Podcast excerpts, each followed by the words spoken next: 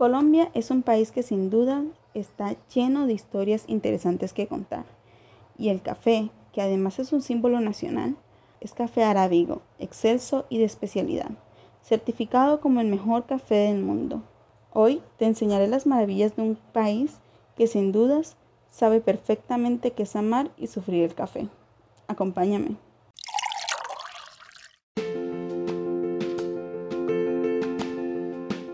Bienvenido seas a Piel Color Café, un podcast dedicado al café, a su consumo, su mundo, su naturaleza.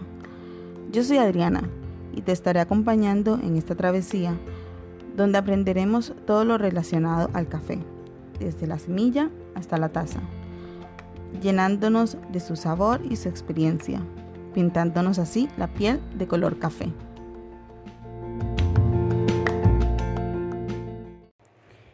En Colombia, ningún producto agrícola legal ha llegado a causar tal impacto económico, político y social como lo ha hecho el café. Holanda, quien además para el siglo XVII ya contaba con plantaciones de café, plantaciones de moca y java, que eran bastante conocidas y cotizadas, fueron precisamente ellos los primeros en traer el café al continente americano.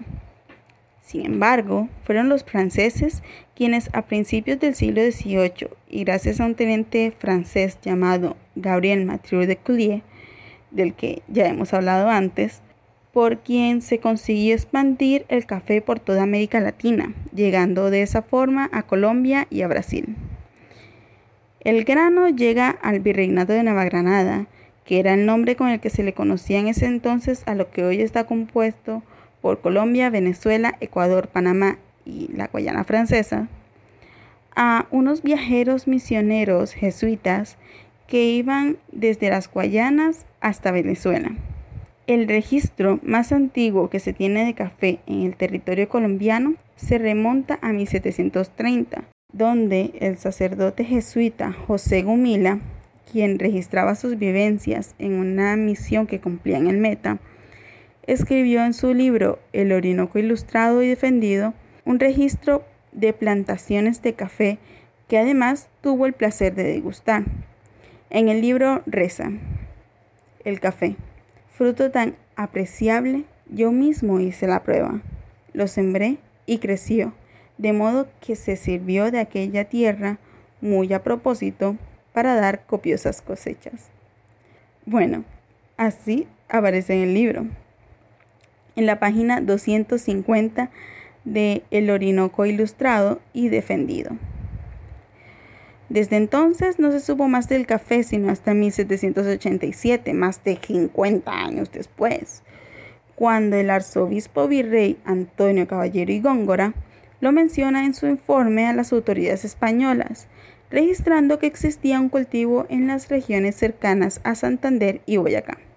Colombia se independiza de España y comienza en 1835 la comercialización y exportación de café, en gran medida gracias al sacerdote Francisco Romero, quien imponía a sus feligreses como penitencia sembrar, cultivar o cosechar café, lo cual fue significativo para la producción en masa de café. ¿Qué tan pecadores habrán sido los feligreses que se registró una exportación de 2.560 sacos de 60 kilos exportados desde la aduana de Cúcuta, frontera con Venezuela. A Dios suplicamos por más penitencias como esas. Sin embargo, y aunque fue un gran impulso para el cultivo del grano en la zona, no fue sino hasta el siglo XIX cuando la exportación del café pasó de 60.000 sacos hasta 600.000 sacos, producidos por fincas grandes y hacendados. Estados Unidos se vuelve el consumidor más importante de café en el mundo y Colombia el principal exportador. Pero todo cambió en la transición del siglo XIX al siglo XX, cuando los precios internacionales bajaron y Colombia, de forma interna, entra en una guerra civil, conocida como la Guerra de los Mil Días, causando pérdidas y ruinas en todo el país y aunque después de la revolución haitiana y la quema de grandes plantaciones de café que se encontraban en Haití, propiedad de los franceses, el precio del café internacionalmente aumentó.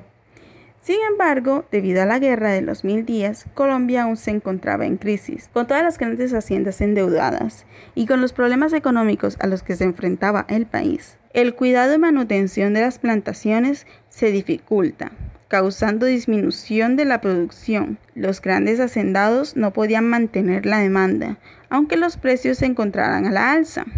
Esto ejemplifica la creencia de que la crisis de unos puede ser una gran oportunidad para otros, pues son entonces los pequeños productores quienes se ven en parte beneficiados de toda esta situación. Ellos intentan suplir la demanda y ya que no tienen grandes haciendas que cuidar, ni demasiadas plantaciones que mantener y sobre todo no tienen deudas que pagar, pueden intentar hacerlo. Pero realmente eran muy pequeños y necesitaban apoyo. La preparación y exportación de productos no es algo tan sencillo, sobre todo cuando representas a todo un país.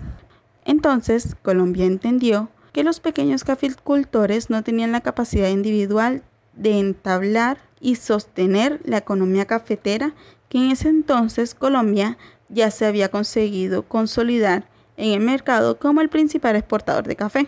De esta forma, el 27 de junio de 1927, exactamente por el motivo por el cual el día de mañana se celebra el Día Nacional del Café, se forma como medida de protección y apoyo a los pequeños caficultores la Federación Nacional de Cafeteros, FEDECAFE, que es actualmente la ONG más grande del mundo y busca velar y proteger los derechos de los caficultores.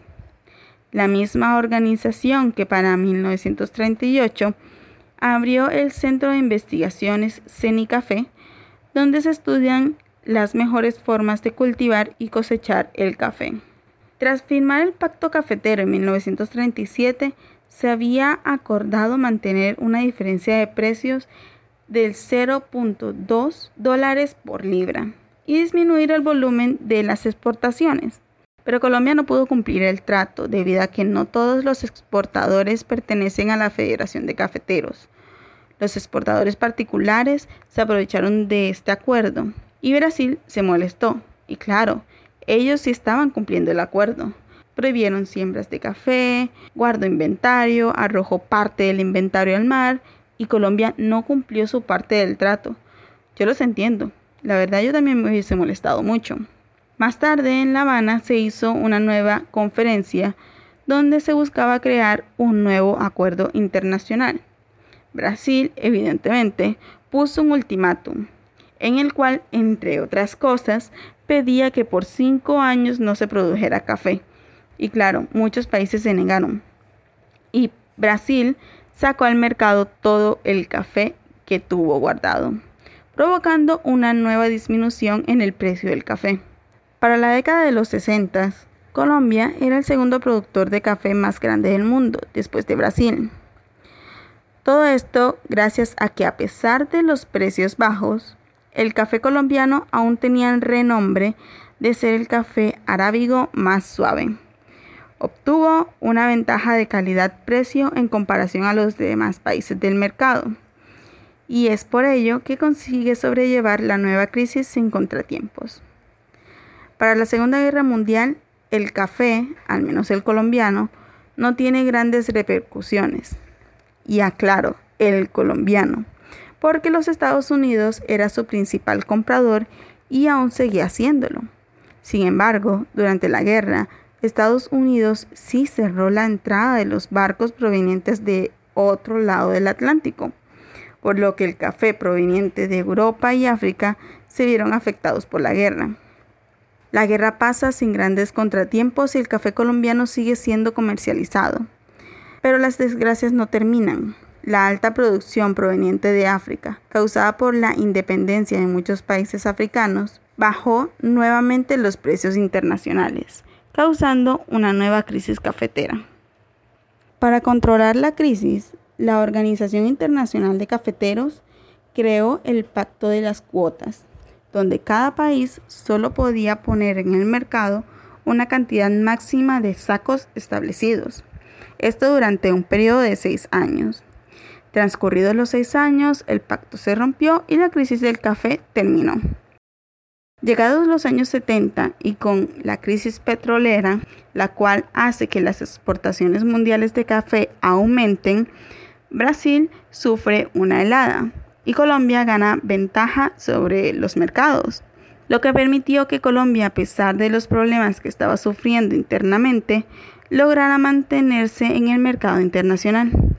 Y es que recordemos que estamos hablando de Colombia, quien en esa época era fuertemente golpeada por la corrupción, la pobreza, el narcotráfico y los grupos paramilitares. Y para que quede aún más claro, la población más golpeada por la guerrilla era precisamente aquella que vivía en zonas rurales con poca presencia policíaca o en su efecto militar, por lo que aumentaron las muertes, secuestros y atentados. Los colombianos vivían una época de terror, los campesinos eran los mayormente afectados, ya que Colombia es un país muy rico por contar con una tierra muy fértil y una posición geográfica favorable para la agricultura. Sin embargo, eran los grupos armados quienes gobernaban estos terrenos ahora, obligando a los campesinos a cultivar amapola, marihuana y cocaína. Colombia producía cada vez menos café y cada vez más droga. Colombia se mantiene en una guerra contra el narcotráfico y el café pone de su parte. Con el Fondo Nacional de Café se subsidia a los cafeteros, volviendo a sembrar poco a poco y a producir cada vez más café y de mejor calidad. Gracias a las investigaciones de Cenicafé se optimizan los procesos y Colombia se esmera en producir más que cantidad, calidad volviéndose expertos en la producción de café de especialidad. Colombia adquiere fama mundial, por una parte como un país de narcotráfico gracias a Pablo Escobar y por otra parte como el país con el mejor café del mundo.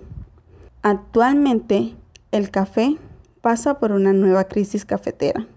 En el 2017 Vietnam entra en el mercado con una alta producción de café, a esto se le suma que Brasil tuvo una sobreproducción en el 2018 de más de 62 millones de sacos lanzados al mercado, tirando abajo nuevamente los precios, obligando a todos los productores de café a trabajar nuevamente a pérdida, ya que el precio de café bajó a menos de un dólar la libra y las cosas no mejoraban cuando Vietnam y Brasil producen en el 2019 171 millones de sacos, desbordando por completo el mercado, que consume alrededor de 163 millones de sacos, presentando una oferta muy por encima de la demanda.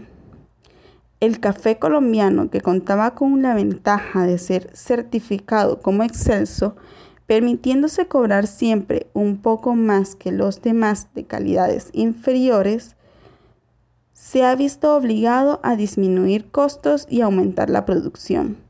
Pero, debido a los procesos de excelencia, es imposible mecanizar procesos o aumentar los cultivos cuando la mayoría del café aún se encuentra verde. Con el fin de solventar pérdidas, Colombia aprueba el Fondo Nacional para que los cafeteros no trabajen a pérdida y puedan mantener la producción. Este fondo fue llamado el Fondo de Estabilización Cafetera. El 2019 termina y el mercado consigue sobrevivirlo gracias a la buena cotización del grano en el mercado internacional. Y entonces llega el coronavirus y el dólar aumenta. Los inversores prefieren apostar por productos de primera necesidad. El café vuelve a tener uno de los mejores momentos.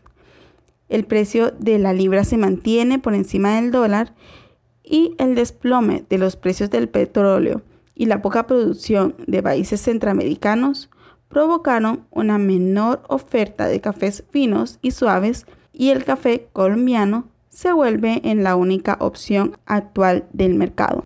Finalmente, Colombia actualmente mantiene una buena producción de café. Con la última cosecha de mayo se registró un aumento del 6% en la producción en comparación al año pasado. Y si bien esto suena a buenas noticias, el COVID-19 ha disminuido las exportaciones de café en un 15%.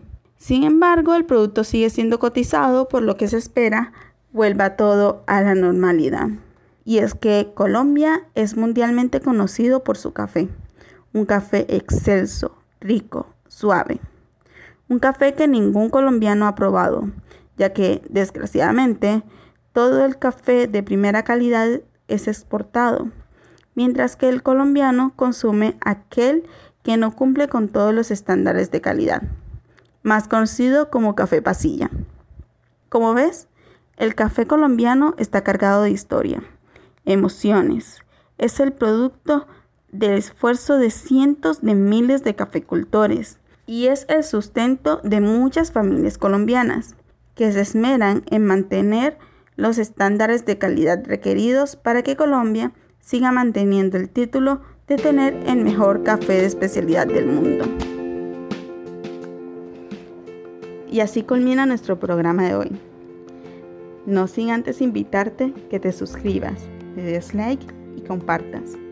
Te recuerdo que lo puedes escuchar en Evox, Spotify, SoundCloud y YouTube. Hasta la próxima.